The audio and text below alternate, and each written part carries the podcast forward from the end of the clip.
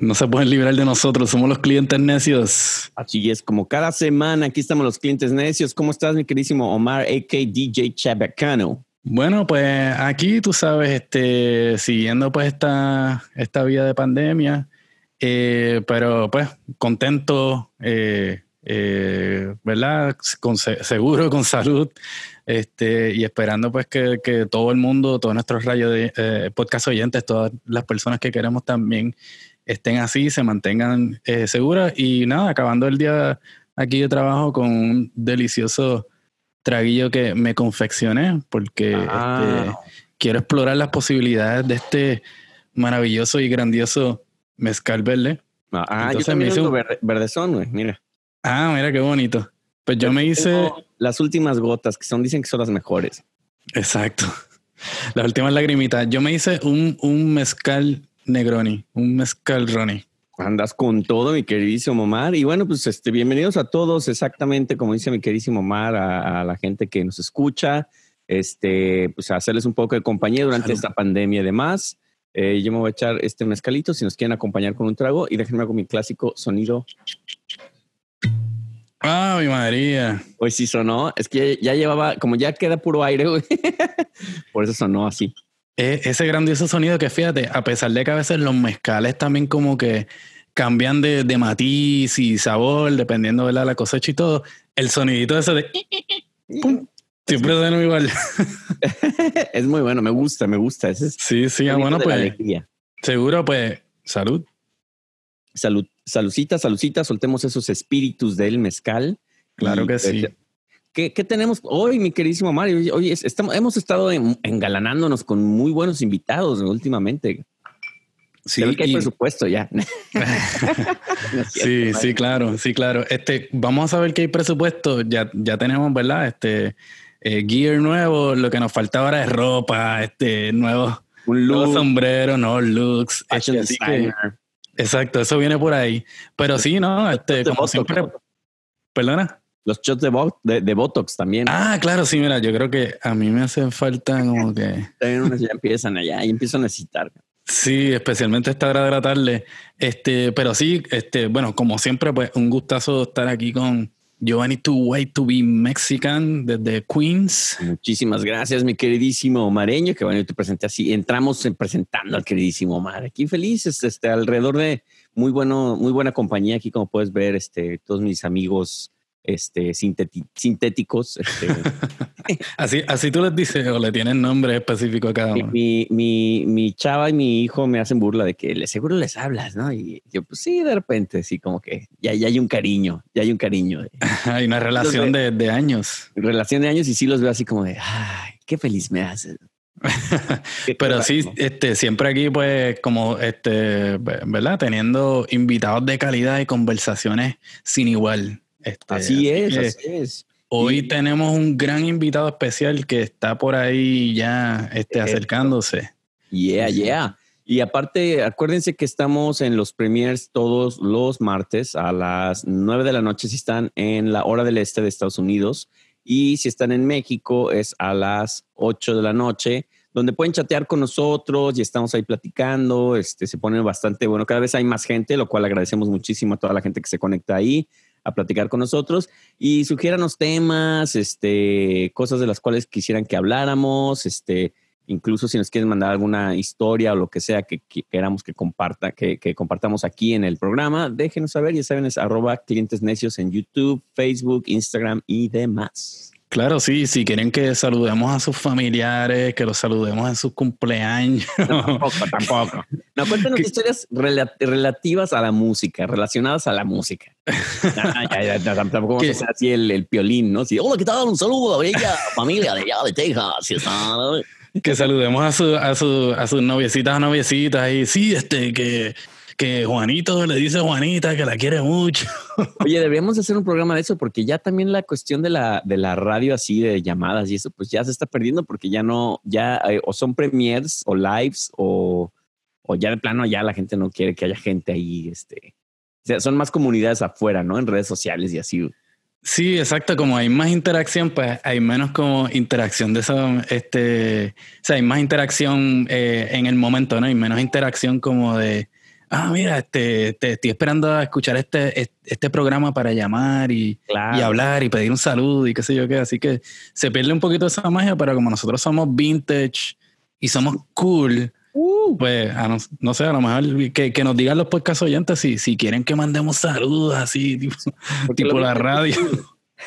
sí, hola gente. No, hay que hacer un programa, hay que hacer un programa dedicado a la radio, que pues, gracias a la radio estamos haciendo esto, porque la, la, radio evolucionó ya a lo que es el podcast hoy en día. Entonces ahora ya hay la posibilidad de que nos escuchen a cualquier hora del día, donde quieran, eh, si están lavando trastes, este, manejando, trabajando, chupando, lo que sea. Entonces eso es, eso es lo padre, lo puedes escuchar en el momento indicado.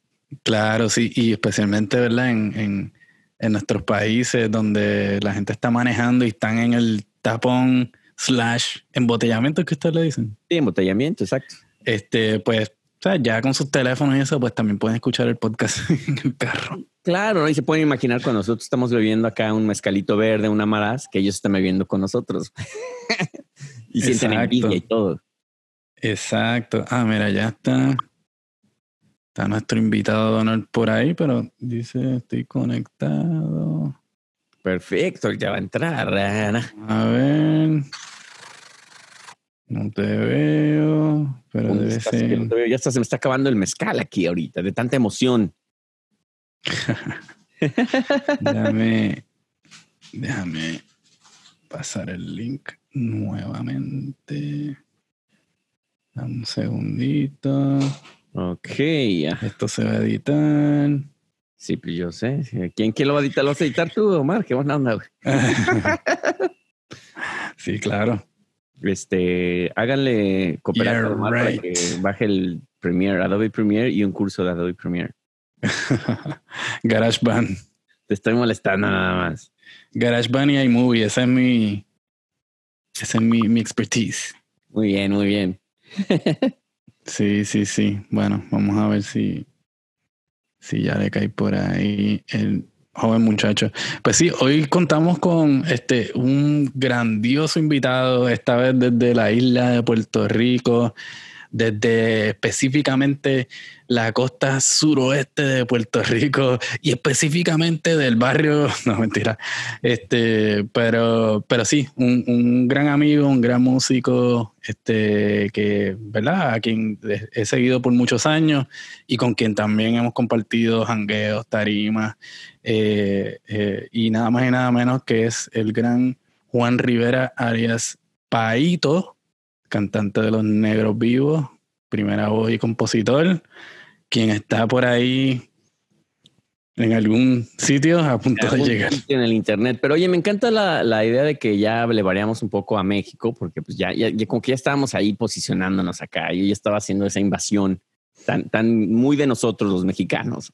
Sí, pero no, es, importante porque pues tenemos buenos amigos músicos que, que queremos y admiramos en, en, todas partes del mundo.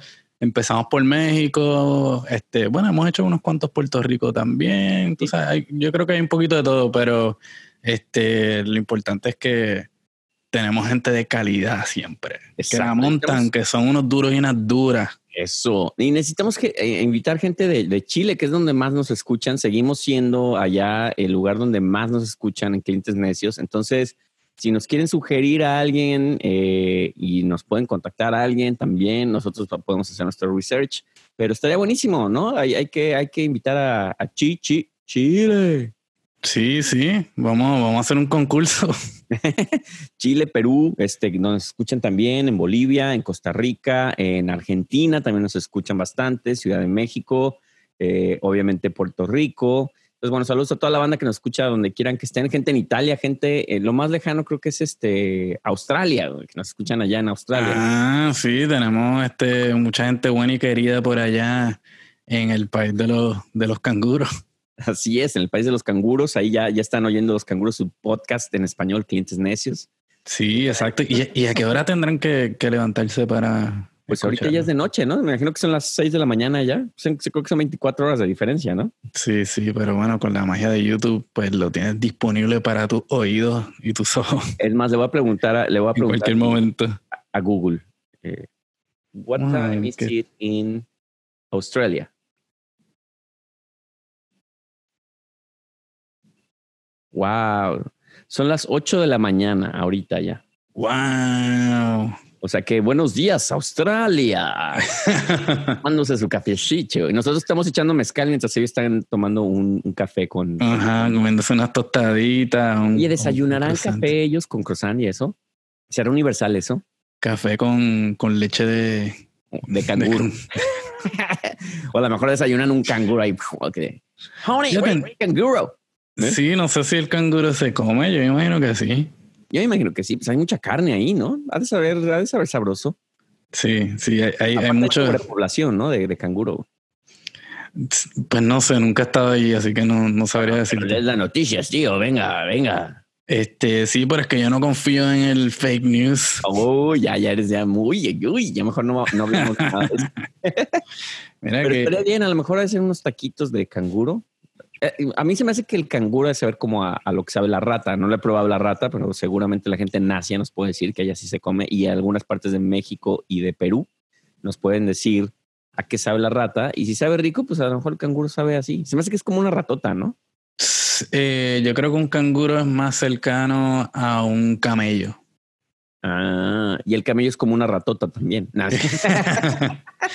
Un ratón. queriéndomela sacar de la manga yo. Sí, sí, pero fíjate, el camello sí se come. Y, y o sea, todos los productos que, que salen de cualquier... Pero me imagino que la, la ¿a qué sabrá? Dices tacos de ¿qué, qué parte quiere, joven? Me, me da unos de, jorobo- de jorobita, por favor, así de más sabroso. Esa es la parte suavecita porque es como tender. Sí, ¿no? Entonces imagínate ahí su jorobita así. Me imagino que es como el cuerito, ¿no? Los cueritos así en, en las carnitas. Exacto, exacto. Así, Mira, joven, pues. quedará un poquito de joroba todavía. De, claro, jefe, claro que aquí. Con mucha agua porque ahí es donde... Claro, ahí es donde acumulan su agua, güey. ¿Quiere agua de camello? Con pelo, sin pelo. Qué asco. Agüita de camello acá, fresquecita. Sí, pero fíjate, lo- lo- los roedores se comen en muchas partes del mundo. O sea, otro tipo de roedores, no... ¿Te no- animarías a comer roedor? No sé, pero por ejemplo, yo sé que en Sudamérica se comen el, este, el, ajá, este, que es como un roedor grande. En el Caribe también se comía, este, algo que le llamaban la jicotea, que, que también era como un tipo de, de roedor. Me imagino que es como un ferret o una cosa así, ¿no? Como Digo, una- yo pensaría que estoy comiendo conejo, pero sí me daría un poquito más de. "Ugh", prefiero comer insectos, me da me- menos asco comer insectos que, que, que otra cosa, güey. O sea, yo creo que, bueno, menos cucarachas. Con comerías cucarachas, ¿no? Si fueran comestibles. Dicen que hay, ah, se está corriendo el rumor hablando de fake news, de que hay leche de cucaracha y que es muy buena porque tiene mucha proteína y, y- y no sé tantas cosas. Bueno, sí, o sea, el- el- los insectos pues tienen como, son como una buena fuente de, de proteína y qué sé yo qué, pero para llenarte me imagino que tienes que comerte ahí un montón de...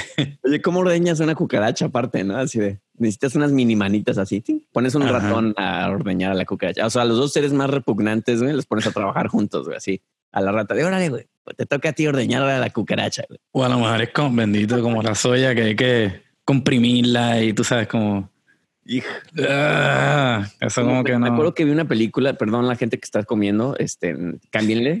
Este, pero vi una película ah, recientemente sobre un tren que va viajando como en el, como tipo el Antártico, pero es en- esto es en el futuro y los obligan a comer, los tienen medio como esclavos, o sea, ya ese tren nunca se para, es como una medio cárcel y los obligan a comer unos cubos gelatinosos color café, que son asquerosos, se ven asquerosos, pero pues no tienen de otra, ¿no? Entonces es lo único que comen.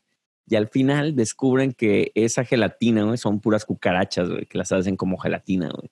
Entonces, como trae mucha proteína, supuestamente, pues ya cuando descubres es como de... Yo cuando vi eso era como de, eso sería mi peor pesadilla, güey, que he estado comiendo meses una gelatina que supuestamente es vitamínica y no sé qué, güey.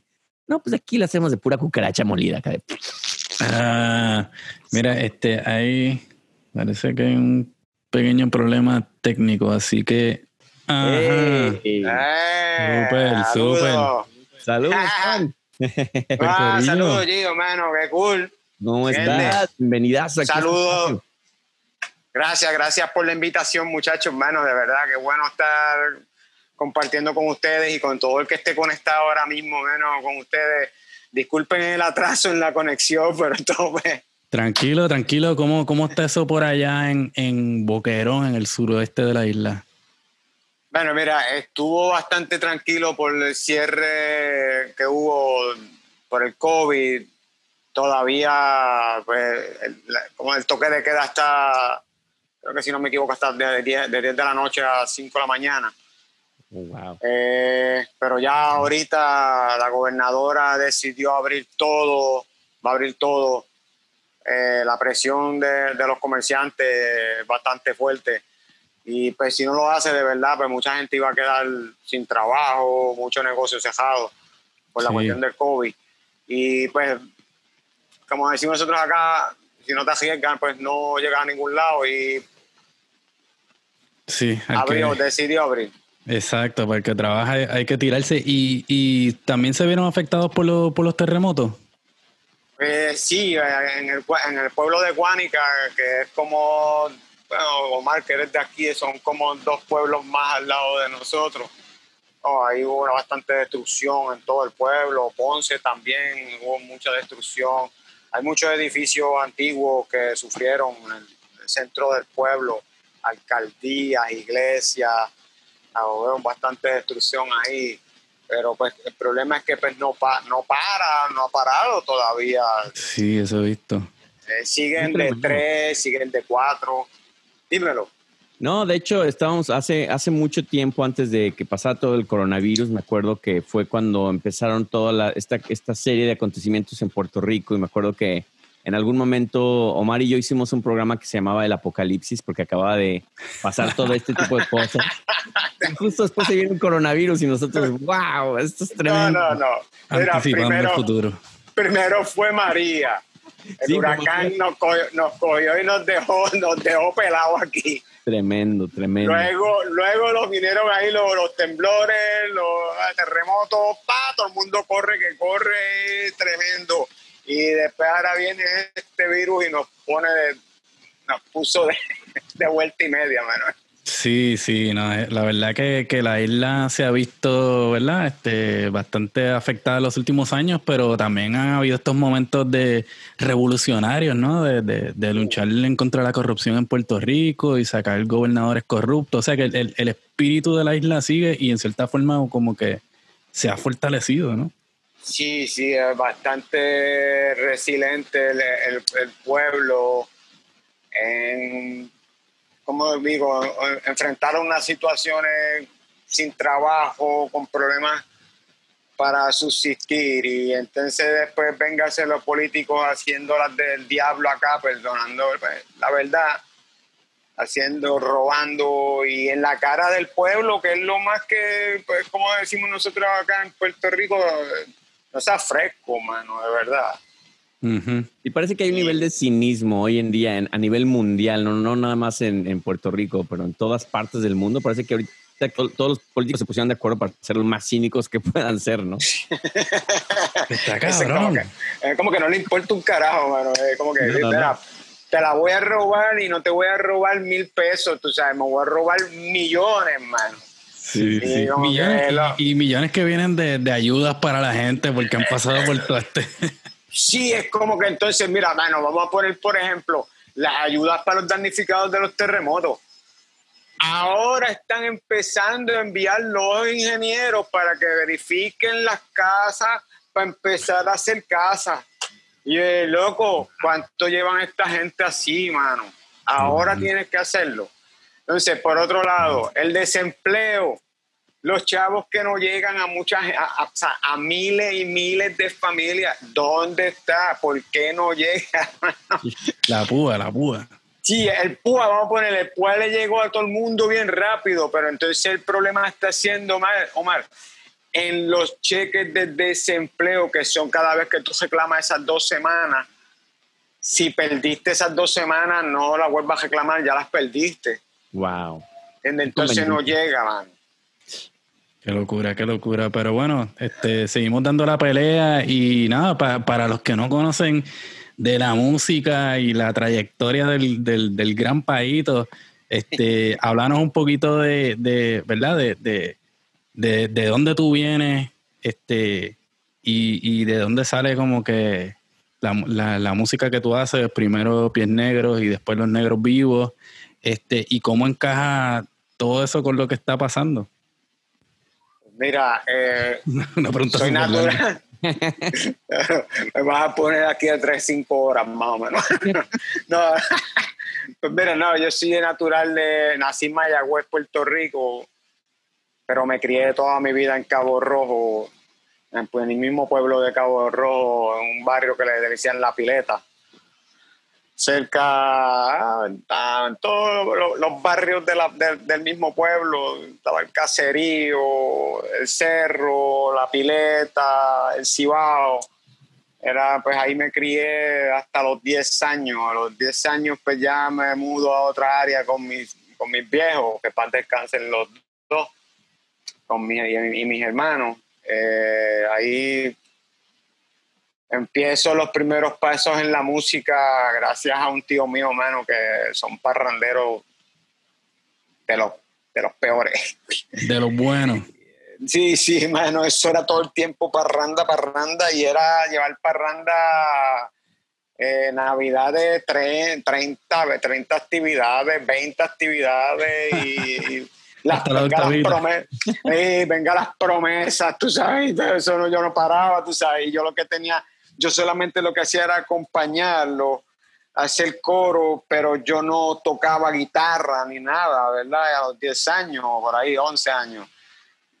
Pues ahí me, sale el interés de, de, tocar guitarra y ahí es donde pues, mi tío, eh, mano de mi mamá, pues me dice, dice al viejo mío, mira, este muchacho como que tiene interés en esto Ah, mira, toma esta guitarrita, mano, y me, para aquel tiempo uno sin, sin saber qué marca ni nada tenía uno, y me regala aquella Carmen del 70, una guitarra clásica, y yo, oh, wow, ya, mira la guitarra, ya, qué clásica, que lo que le decimos nosotros aquí, una guitarra española.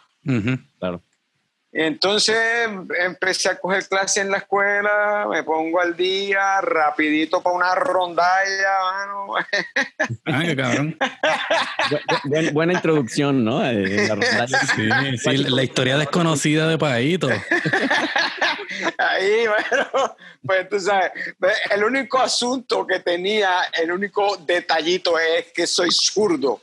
Oh, y entonces todo el mundo estaba hacia acá, hacia tu derecha, y yo estaba hacia el otro lado. ¿Entiendes? Entonces, pues era como que, pues, pao, para la cola, la esquina, para lo último allá atrás, porque es, porque es zurdo. O sea, no, va a molestar a los demás, son mételo para la esquina. Claro, uno no eh. los músicos zurdos, bueno, en general los zurdos, pero todas las consecuencias que puede traer desde, desde ese tipo de cosas mínimas, ¿no? O sea.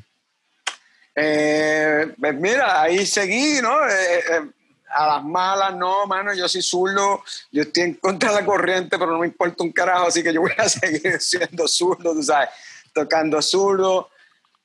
de ahí en adelante, pues, cogí clases privadas, ahí donde, pues, aprendo un poco más lo que son pues, las escalas, las notas, ya eso como unos 14 años por ahí más o menos. Y pues empecé a conocer amistades y las amistades con su guitarra y una guitarra, una Vicente Tapay, si tú te quedas como que... ¡ah! Exacto, sí. Ay, santo, santo Dios, ¿qué es esto? Yo nunca había visto esto. Y, pero uno no desconocía, ¿verdad? Y de repente aparece un pana, mano, un amigo mío con una guitarra eléctrica y tú te quedaste como que, ¿y eso? ¿Qué diablo es esto, loco? Sí, yo me acuerdo mi primera guitarra eléctrica que yo vi y, y, tomé en mis manos y eso fue como, wow, una revelación. What? pues ahí fue, empezó la fiebre del rock en, mis 14, 13, 14 años, por ahí era más o menos. ¿Ahí con el punk o con el metal? ¿Dónde estabas en términos de estilo? Está pensando este Paito? La pregunta, se nos que nos. Luego, ¿Qué pasó en esa época? Déjame. Este, estaría en el punk, estaría en el metal. Oh, oh, Oh, no, oh, escucha. oh. Creo Ah. que por ahí, por ahí lo medio escucho, medio perdido en el, en el tiempo. Ver.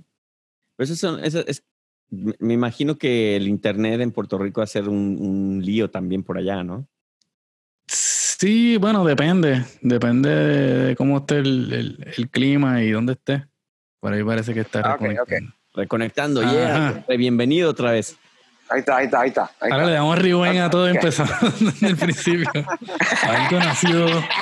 ¿Nos podrías comentar otra vez el clima, cierto? No, te preguntaba que ¿Dónde me quedé? Eh, te preguntaba si en esa época estabas en el punk, en el metal, este, Pero, pero estaba en, en el hard rock, en el hard rock, empezando a tocar hard rock. eh, mis primeros acordes de, de rock, tú sabes, aquello. Ahí se uno, el power chord, que era ahí como que, Oh. wow, estoy tocando rock, tú sabes, wow, anda el cara. Pues qué cool, mano. eh, empecé ahí en el 83, 84, más o menos. Oye, ya ¿cómo- tra- con las amistades. ¿Cómo era el movimiento? Que, o sea, ¿cómo lo recuerdas tú musicalmente hablando? O sea, ¿cuáles eran como entre amistades lo que escuchaban? ¿Cómo llegaba la música? ¿Cómo to- era todo ese, ese movimiento? Aquel tiempo, mira, yo empecé escuchando 8 tracks. Wow, primicia, primicia. wow esos cartuchos. Para quienes no saben qué son los 8 tracks, yo creo que muchos no saben. Diablo, yo tuve track. O sea, Yo yo, yo tuve- productor, creo. ¿Tienes ahí este Gio? ¿Tienes ahí por ahí? Lo tengo, ¿sabes con qué? Se los voy a enseñar, pero es, es, es ni siquiera es, es un reproductor que lo uso, pero es un juguete, se los voy a enseñar. Uh, Yo tuve el track, a papá. Yo tuve el track de Enrique Llana. Este, Papi, yo tuve ACDC, tú yo tuve- entregado. yo, yo tuve de Boston, yo tuve de Eagles, yo tuve de Nazareth, yo tuve, ah, mano, bro, como tenía, no mucho, no, vamos a hablar claro, no era mucho, porque era carito aquello. 8 track, miren, este, este robot que es un juguete, Ah, ya entré. el 2XL. 2XL. Wow. ¿Ese era cómo es que se llamaba este? El 2XL se llamaba este Ah, robot. tu Excel. Y tenía cartuchos en 8-track que tenía, era, tenía estos botones que están aquí que le picabas y te daba opciones para responder. Entonces era como interactivo. Pero le puedes poner cualquier cassette y lo escuchas. Yo le he puesto ahí unos 8 tracks de música. y, eh, canta, canta Johnny Cash y otras cosas ahí. Pero me Ah. pregunte dónde está mi reproductor de A-Track, porque yo eso pasó a ser parte de, de la tierra, ya no. Ya se desintegró. Wow. Ah, no, eso hace muchos años, claro, de verdad. Eh, En el 84 fue hard rock, aprender y a, a tocar, empezar bandas con amistades, ¿verdad? Porque así era que empezaba todo. Entre amistades nos fuimos reuniendo y conociendo yo baterista, conociendo un bajista, conociendo un guitarrista. Para mí todo eso era nuevo, era como que, wow, un, un- un uni- un universo, un mundo, un mundo nuevo, mano. Y, y pues, mano, que, que vamos para encima, empezamos los primeros ensayitos, eh, con unos 16 años, por ahí 15. Tuve más o menos como tres, en tres bandas, nos llegamos a presentar hasta en las mismas escuelas, ¿viste? En, lo- en Ah, aquello... talent show. Los No, mejores talent lugares. show. en talent show, tú sabes, y todo el mundo se lo gozaba, era como que algo, wow, ya todo el mundo, ya tenemos más fatiga y todo. Esto es, lo, esto es lo más grande que, que vamos a hacer en nuestra vida. o sea, tocar Bueno. este, qué sé yo, el covercito de Bon Jovi o de... Eh, yo me No acuerdo, sé qué mira, yo, tenía, show. yo, tenía, yo tenía el pelo más o menos como está aquí, tú sabes, así, entonces pues siempre he tenido cana. Y siempre, desde los 10 años he tenido cana. Y Wow. yo tenía el pelo ondulado, entonces se me veían todas esas hilachas blancas. O sea que tú eres, tú eres una persona este, sabia desde pequeño, ¿no? De- Desde pequeño. Eres un, eres un alma vieja en, en- un cuerpo Era, joven. era Sil- chiquito. Silver Fox de los, de los, de los 10 años, ¿no? Ah, eh, yo, no, yo no sé, pero pues, como que fallaron las predicciones ahí, pero pero ah, hay, ahí seguimos, pero le metí bastante tiempo, como unos dos años, y eso fue hasta noveno, entre noveno grado, décimo o segundo, primer año de preparatoria y segundo. Eh, ahí conozco entre, entre las mismas amistades, empiezo a escuchar diferentes tipos de música. Entre ellos el punk, el ska, el reggae, eh, wow, el hardcore, el hoy, que ya estaba también por allí. Y con el, punk, con el punk quedé fascinado. Sí, fue como que... Y eso esos son los comienzos de, de allá, ¿verdad? De, la escena de, del oeste. Estamos hablando como que final de los 80, mediado final de los 80 más o menos. Yo te diría que en los 84, 85, 86, por ahí más o menos, empieza este boom en el área oeste. San Juan también. Yo creo que San Juan fue tal vez un poquito antes. Yo diría como 82, 83. Tal vez, más o menos por ahí. Fue a principios de los 80, ¿verdad? Como, dice, como tú dices, Omar en el área oeste fue más o menos 84, 85 que empezó a hacer y a empezar a conocerse entre los rockers, tú sabes, de que mira, existe este otro tipo de música, mano, y nosotros estamos estancados aquí nada más. vamos, vamos, vamos, vamos a salir de esto. Pues muchos se quedaron en el hard rock, pero yo fui uno que brinqué el charquito. Te fuiste para el punk. ¿Y qué, qué banda tenía? Qué, ¿Cuál fue tu banda de punk en esa época? ¿Y, y, cómo evolucionas al, al, ska de los primeros? y luego en eh, vivo. Pues la banda se llamaba Frontside Generation. Me acuerdo yo que el baterista era Harry Sumi. Harry, saludito. Harry Sumi era el baterista el bajista era Werner, que después fue conmigo, eh, estuvimos juntos en Pies Negros. Eh, Wilber, eh, fue era guitarrista también. En paz descanse, pues nos falleció hace varios, varios años atrás.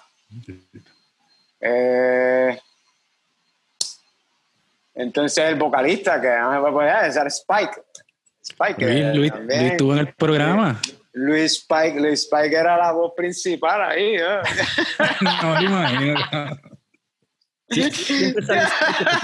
ya, es como un, este, invitado recurrente o mencionado recurrente en el, programa, siempre Spike. Eh, sí, lo pues Spike era, como somos de acá, ¿verdad? Pues yo fui conociendo, conociendo y de repente me dicen estos penas, mano, mira, necesitamos un guitarrista adicional, mano, quiere quiere adicionar, yo no tenía guitarra para aquel tiempo, yo anda para el carajo, yo no tengo guitarra eléctrica, no tenía amplificador, y yo dije, ah, rayo, yo le puedo, pues yo lo único que tenía era una, una guitarra clásica.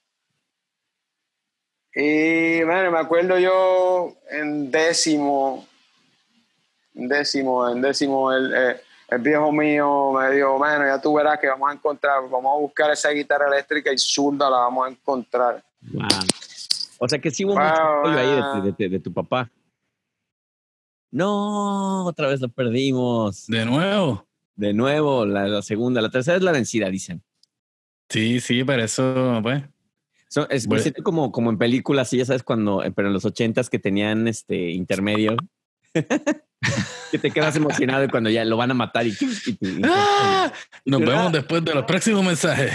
vamos a comer palomitas, a comprar palomitas y ya, ya en lo que llegas ya se te olvidó de qué era lo que había pasado, de qué, qué, me, quedé, quién iba a matar a quién.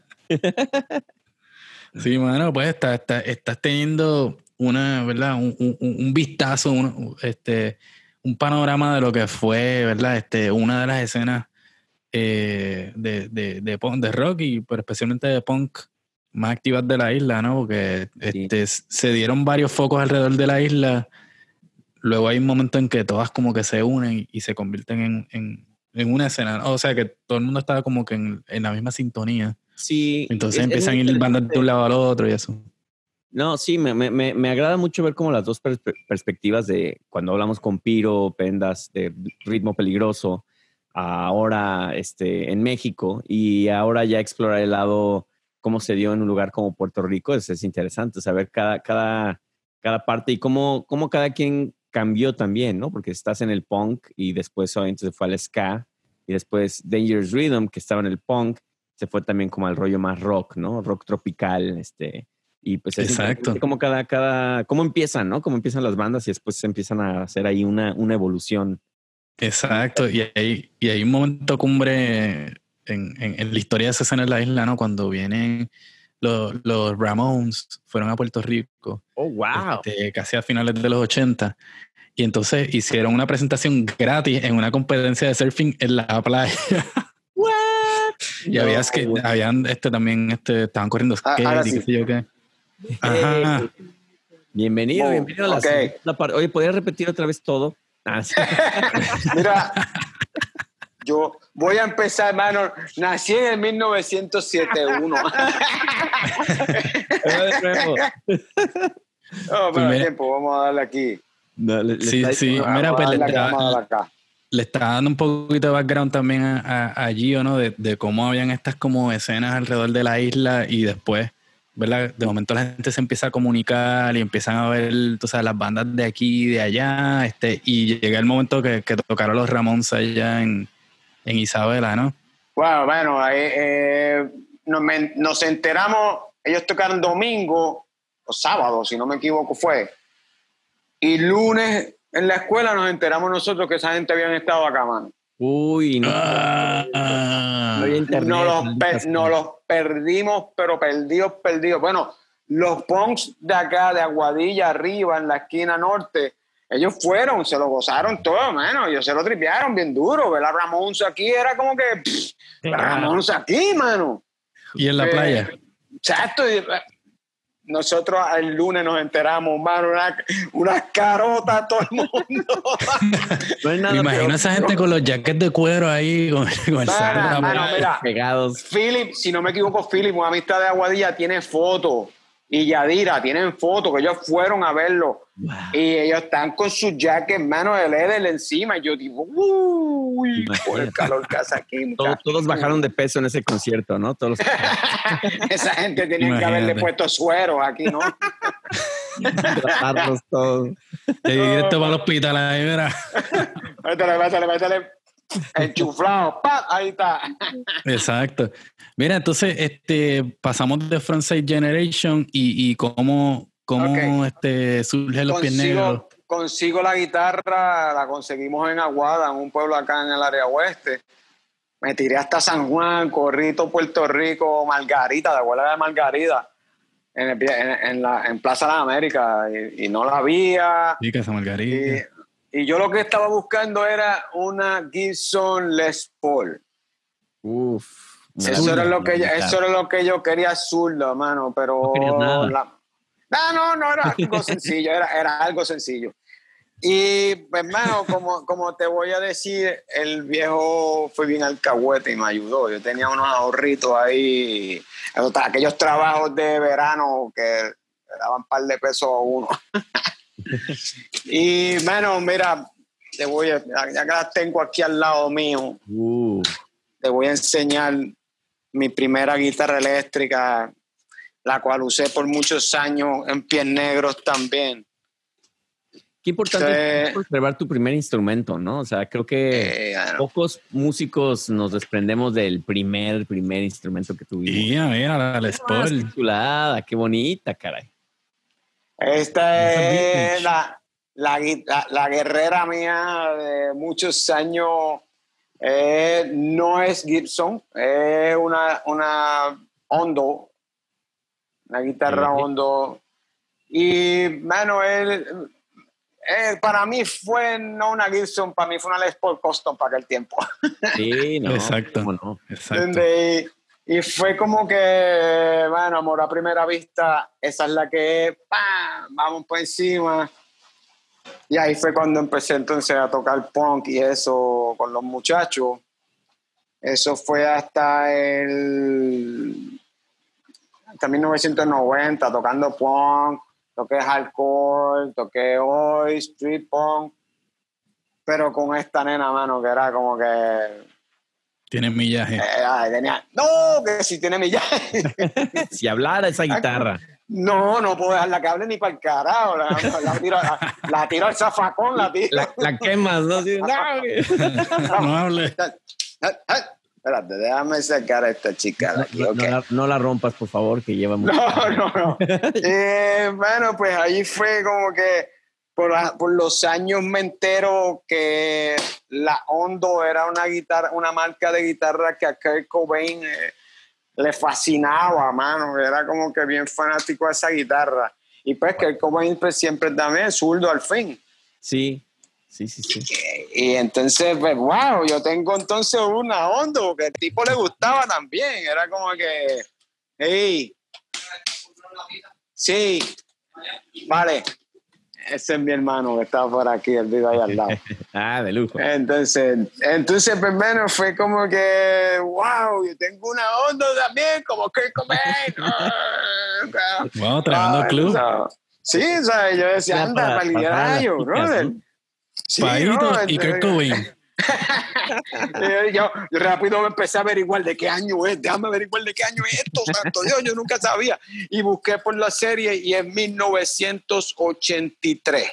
Oh, wow. Ella es 1983. Y yo dije, uh, eres del 83, tú no este, wow, hay que guardarte y, y dejarte quieta después de tanta pela. Eso es vintage, exacto. Se queda en Eh, casa y Eso no sale de aquí para nada. Ya lo que la usé, la usé y solamente la saco, la limpio, más nada. Yo- Ah. Entonces, pues, bueno, siguiendo la, la historia, 88, och- 87, 88, 89, hasta el 90, estuve tocando punk con los muchachos en Frontside. Entonces, pues, si no, más o menos acordándome los años. Eh, en- entonces rompemos la banda, se rompe la banda en el 90 más o menos, y entonces me invitan a hacer una, una banda de ska, y ahí es donde comienza entonces lo que es Pies Negros, que era el bajista de, de eh, Werner, el que era bajista de Frontside su primo y yo. Entonces, para aquel tiempo teníamos un baterista que se llama Evan, que después tocó conmigo en, en, en Negros Vivos, pero él tenía 10 años. No. 10 años. Yo, mano, y tocaba. Esa era la cuestión, que el chamaquito tocaba con 10 años. Yo andaba para el carajo. Wow. ¿qué carajo es esto? Pero entonces, pues por el ser niño, pues ya después de cierto tiempo en la canción, pues, pues su resistencia bajaba. Entonces me bajaba el tiempo, lo subía, medio mareado. Y entonces, pues, acabado de la segunda ensayo, yo se lo dije a los muchachos, tenemos que buscarnos alguien que, que toque un poquito más, más, más estable, tú sabes, que tenga más experiencia. Aparte, Y ¿cómo ahí- a tocar, ¿no? O sea, me imagino que eso es el factor de que tenía 10 años ha ha de haber sido un problema, ¿no? No, no, pues a ver, practicábamos en la casa de él o aquí en mi casa y, y pues, bueno, la mamá pues me dio clases a mí, eso es otra cosa. Eso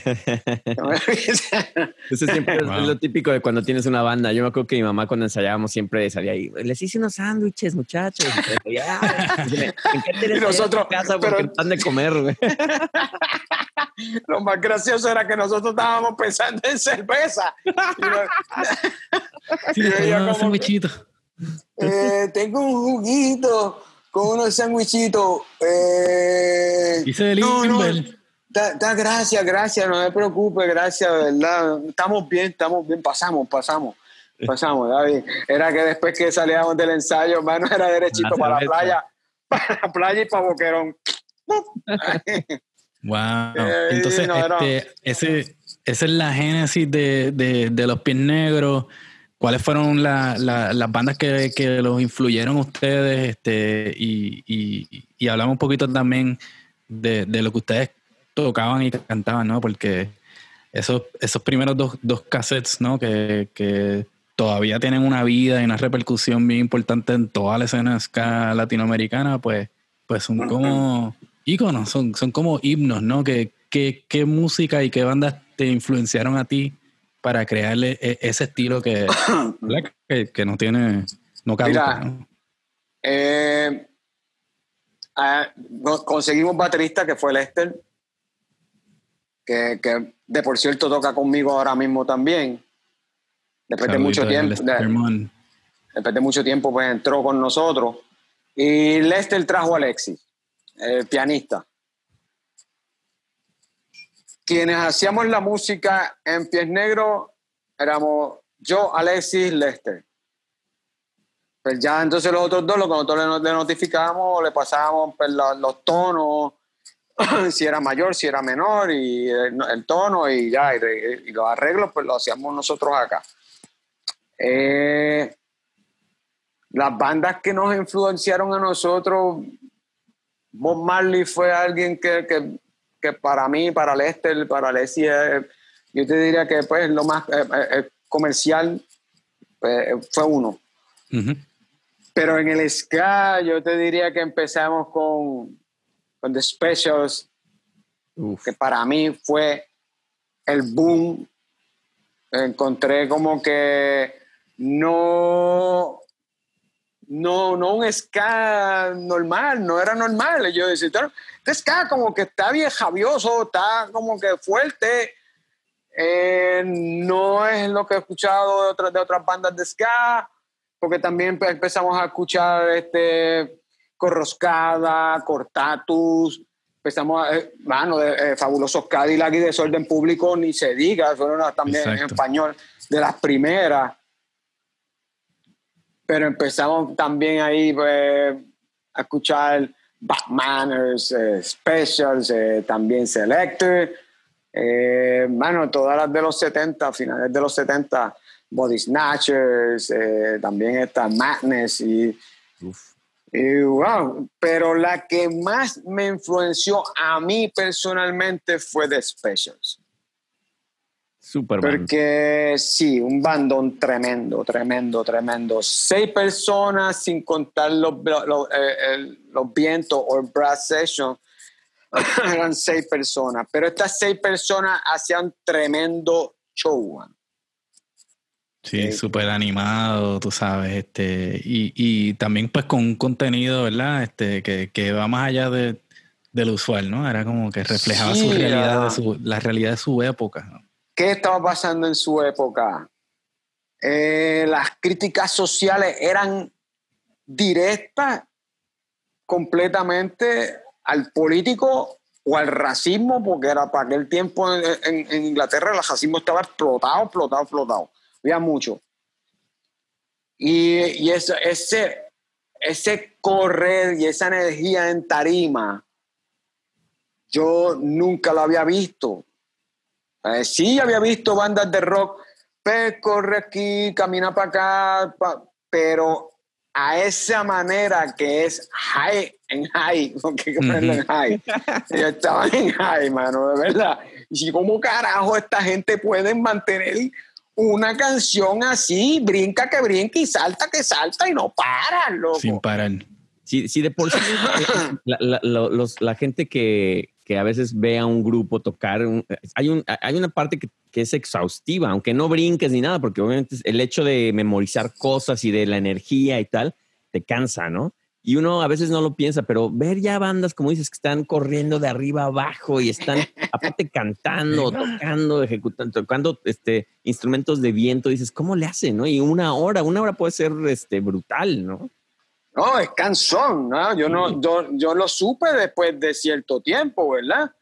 Eh, como te digo, tú empiezas a ensayar, estuvimos ensayando en los 90, a finales de los 90, en 91 decidimos empezar a, a sacar canciones originales y copias y hacer covers. Definitivamente los primeros covers que empezamos a hacer fueron algunos de Fabuloso, otros de Cortatu, unos de Corroscada. Eh, ya había una banda de ska que era Escapulario que estaba tocando que son super panas. Saludos a los muchachos, a todos los que estén escuchando por ahí y estén conectados. Ya ellos estaban tocando en la calle, hacía como cinco meses, seis meses, ya ellos estaban tocando. Y, y Ok. Escapulario en esa época también vinieron ya con una sección de, de brass, tú sabes. No, no, no, ya ellos venían, ya ellos se montaron, ellos se montaron bien montados, ¿no? Eso fue una, una, una agrupación que, que, que reventó aquí con algo que todo el mundo, wow, esto es ska y esto es puro ska, aquí no hay punk, aquí no hay reggae, no, esto es ska puro. Aquí vas a venir a brincar, a bailar, a saltar solo, con amistades, con pareja, va, a vacilar. Y nosotros nos tardamos un poco más en montar el set de nosotros porque lo que queríamos era hacer más canciones originales y pocos covers. Mm. Sí. Y entonces, pues, me gustó la idea de Specials de reflejar qué era lo que estaba pasando en, o sea, en aquel momento en tu país, qué era lo que estabas viviendo. Y eso fue, por ahí fue que empecé a escribir.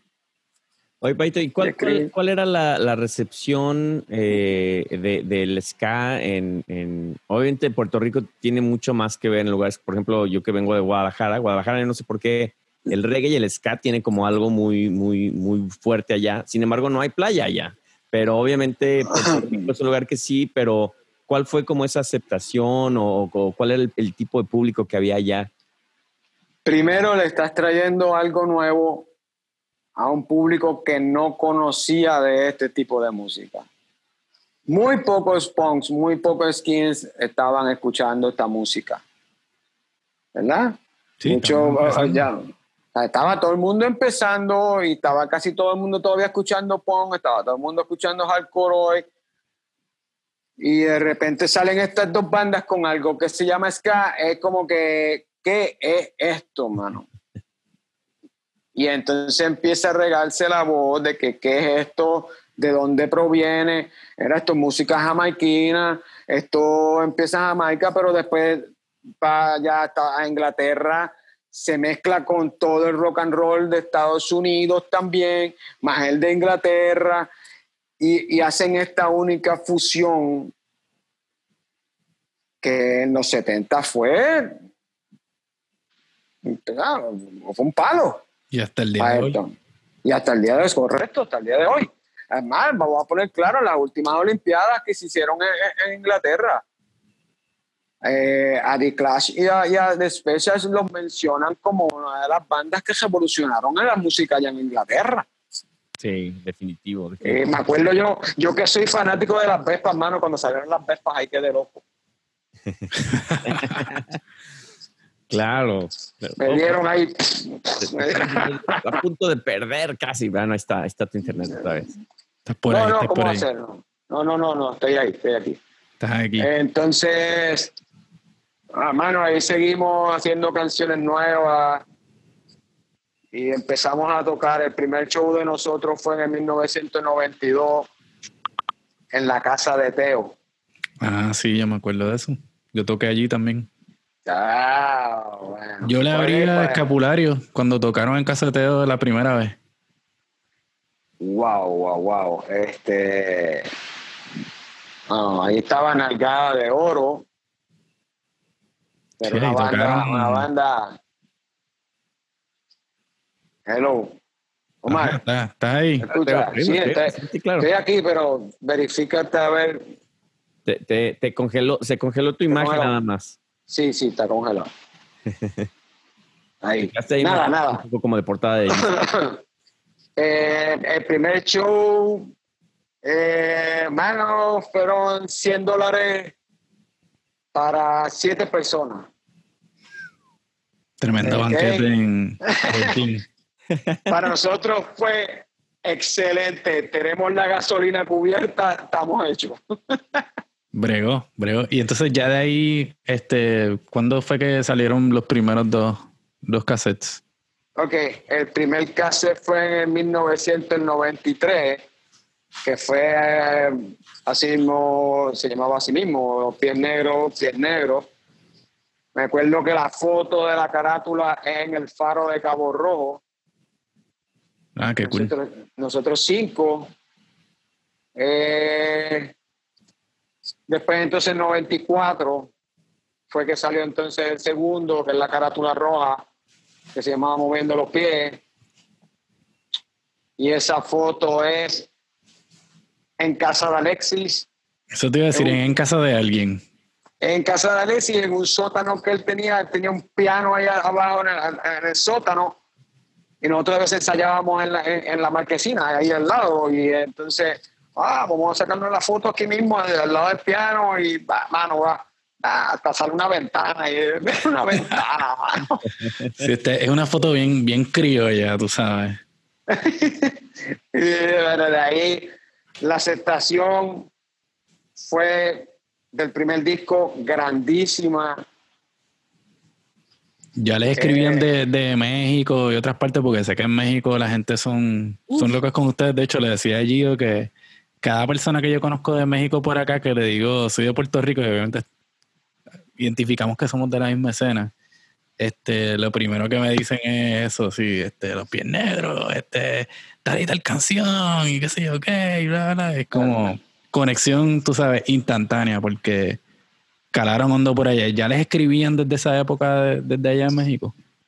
Pues mira, quien, quien regu- regularmente estaba pendiente, ¿verdad? Yo no, yo no estaba escribiendo más mucho, pero Werner se escribía con unas cuantas personas fuera, en Estados Unidos y en otros países, y él era el que estaba conectado, y sí, no, se nos escribían, él me, me- me comentaba, pero yo no estaba eh, eh, muy, muy al tanto de cómo, de cómo era la conexión que había con, con- en otros países, ¿verdad?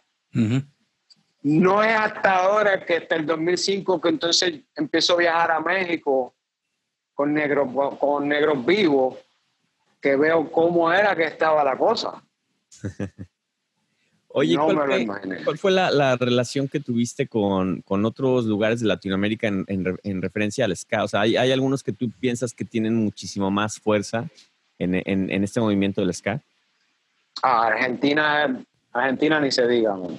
Sí, bastante tremendo. Argentina, Argentina, España, México, eh, Chile, Perú, Colombia. ni se diga, Colombia. Oh, sí. Hay unos cuantos que estaban más o menos para el mismo tiempo que nosotros arrancando también.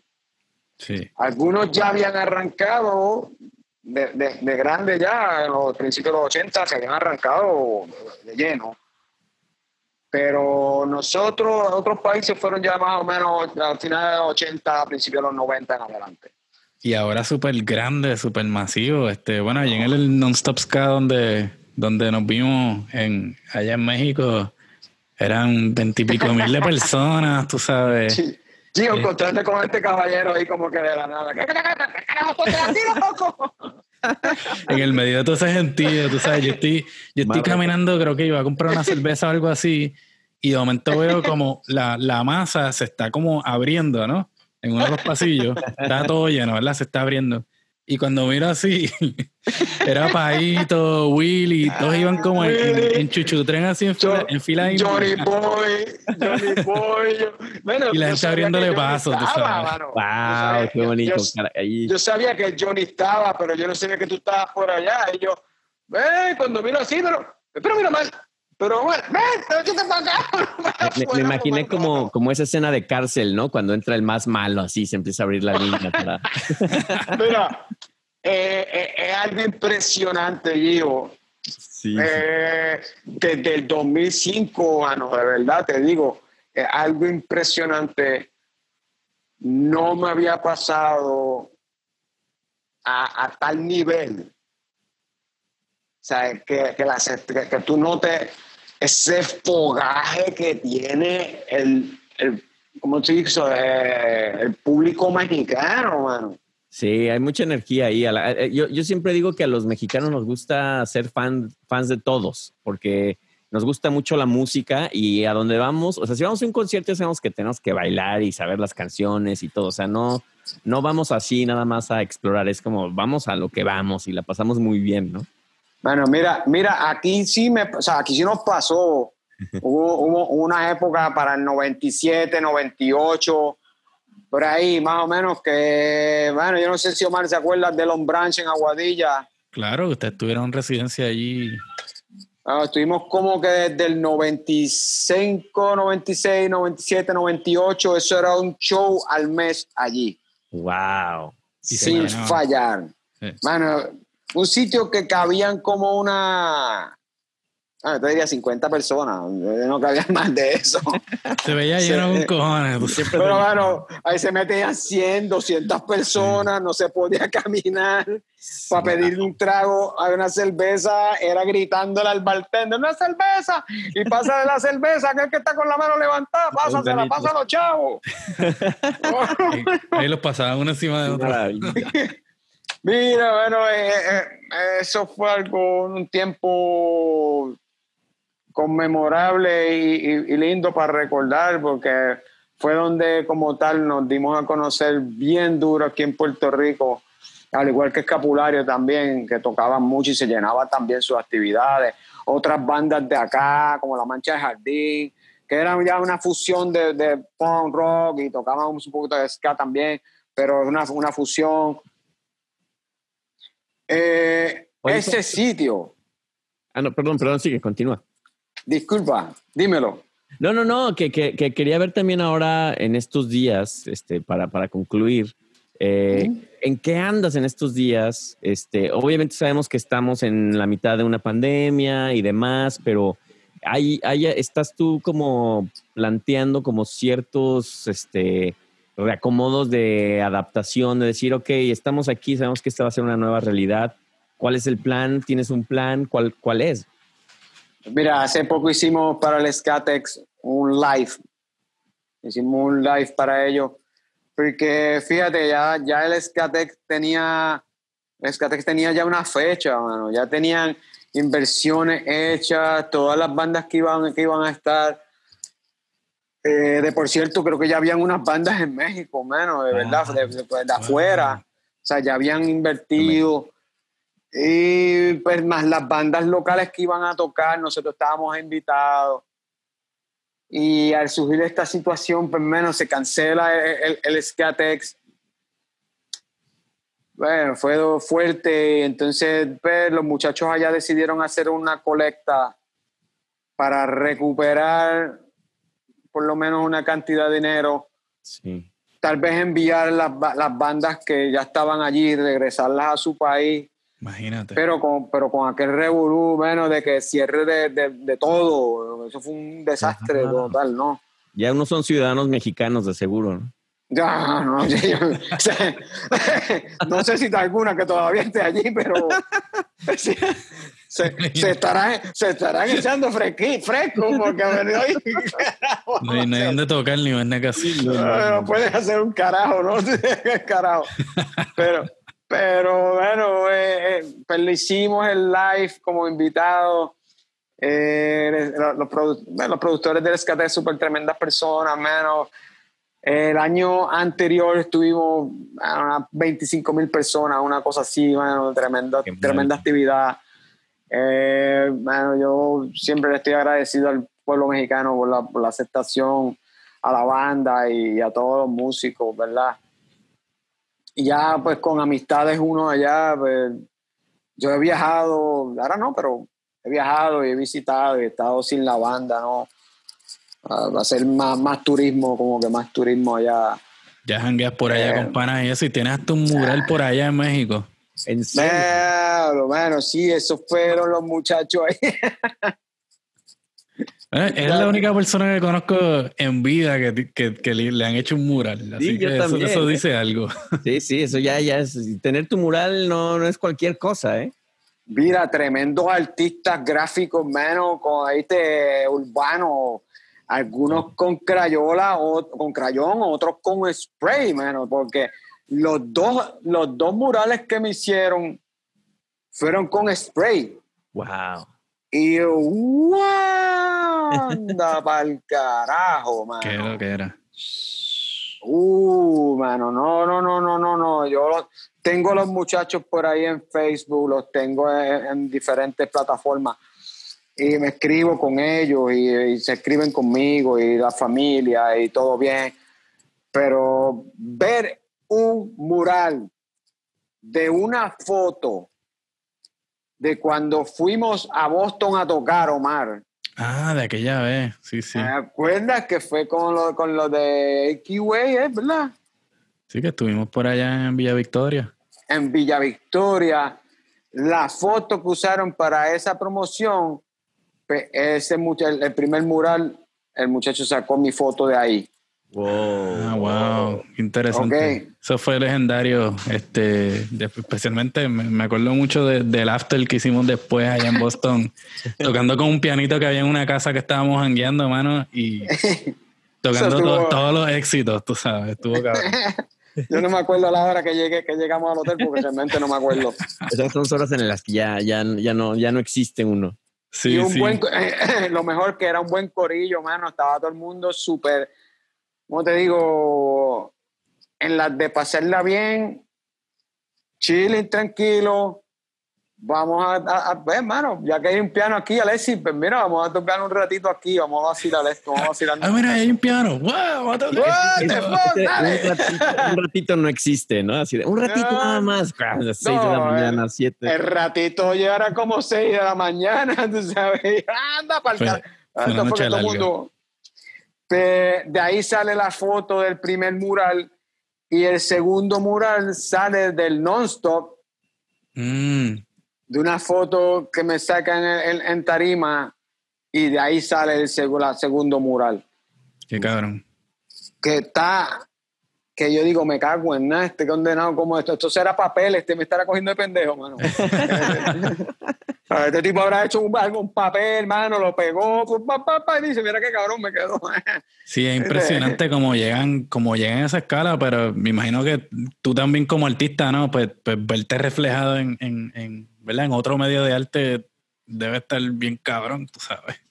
y que te manden la foto de cuando lo están haciendo. Y este muchacho con un montón de potes en el piso. Y, pa, pa, y tú te quedas como que no, no, mano, no, esto no es pegado, esto no es papel pegado en la pared, esto es a puro, a pulmón ahí. a- a- a- y yo, anda para el carajo, qué artista este chamaco, mano, de verdad. esto sí es un artista, mano. Esto es un artista, este cabrón es un artista. Sí, es increíble cómo, cómo llegan a esa escala.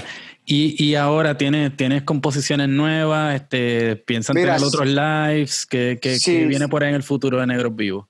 Eh, ahora mismo tenemos, son como cuatro este, cortes nuevos. El último corte se llama Como Ayer, que es un ska tradicional dedicado a mis viejos, ¿viste? Y a, a a- al viejo también de Alessi, a la mamá de Boli, a la abuelita de a la abuelita Wilito, mano, eh, eh, personas que ya no están, mano, que hicieron este viste, esa, eh, te marcaron el corazón, ¿no? Y más padre, madre, tú sabes, que son los que te crían y, y bueno, cagüetean a uno como le da la gana y también le metían un palo por la espalda a uno si tenían que hacerlo. Eh, muchas, y- La, la Mucha- tradición latina, ¿no? sí, muchas veces que me rompieron palos de escoba en la espalda. Eso no se me va a olvidar. No, aquí Eh, se bueno, me. Me portaba muy bien. Eh, pues bueno, la canción es de eso mismo, lo que trata es de yo como que hablándole a este ser del universo, que muchos eh, le ponen diferentes nombres, ya, Dios, Jehová, eh, diferentes religiones, ¿no? Y, y no me identifico con ninguna, pues porque, pues, cada cual, ¿verdad? Con su, con su religión. Pero pues yo le hablo a él directamente, ¿no? Y le digo como que, bueno, si tú existes, mano, ven acá, yo te la voy a poner de esta manera. Si tú los ves, mano, mándale mi saludo. Ujú. Dile que estamos bien y que siempre nos vamos a acordar de ellos, ¿no? Y pues fue como recuerdos del ayer. Y empiezo a acordarme de qué era lo que ellos hacían, qué les gustaba hacer, de que eran parranderos, que les gustaba bailar. Eh, wow. Siempre estaban alegres, riéndose, de esa, y era, mano, Esa se me maravilla, prende la... ¿no? De, de la ¿Cómo? música, de poder. Esa es la maravilla de la música, de poder eh, interpretar eh, memorias, ¿no? A partir de, de, de la música y, y escoger, ¿no? Seleccionar esas memorias a la manera en que uno las visualiza y transmitírselas a otros, ¿no? Eso es, eso es increíble. Exacto. Fue bien corrido. Primero la mamá de Boli, un par de meses después el papá de, de, de Alexis. Uf. Y, bueno, te diría como un mes después, pues mi mamá estaba padeciendo de cáncer, paciente de cáncer. Que de por cierto, por eso el logo de Negros Vivos tiene el color rosa. Y es por, bueno, apoyo ya a, a- a los pacientes de cáncer, ¿verdad? De los, todos los tipos de cáncer que existen. Eh, hay otras, otros sencillos también, pero el último fue ese. Porque, bueno, fue un momento bastante fuerte y, y decidí como que, bueno, es fuerte, pero yo me lo tengo que sacar del corazón, mano, de verdad. Y la mejor manera que para sacarlo del corazón, la mejor que yo encuentro siempre es plasmar, plasmarlo en una canción, mano.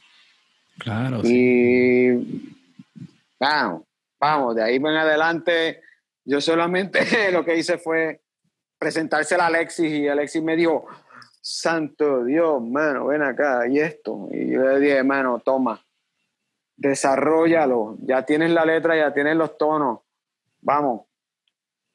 De en adelante todo fue estudio y vamos, pa- vamos, para YouTube, sáquenla. Eh, la tocamos en en el, en el último festival que fuimos, que fue el Sky Wars.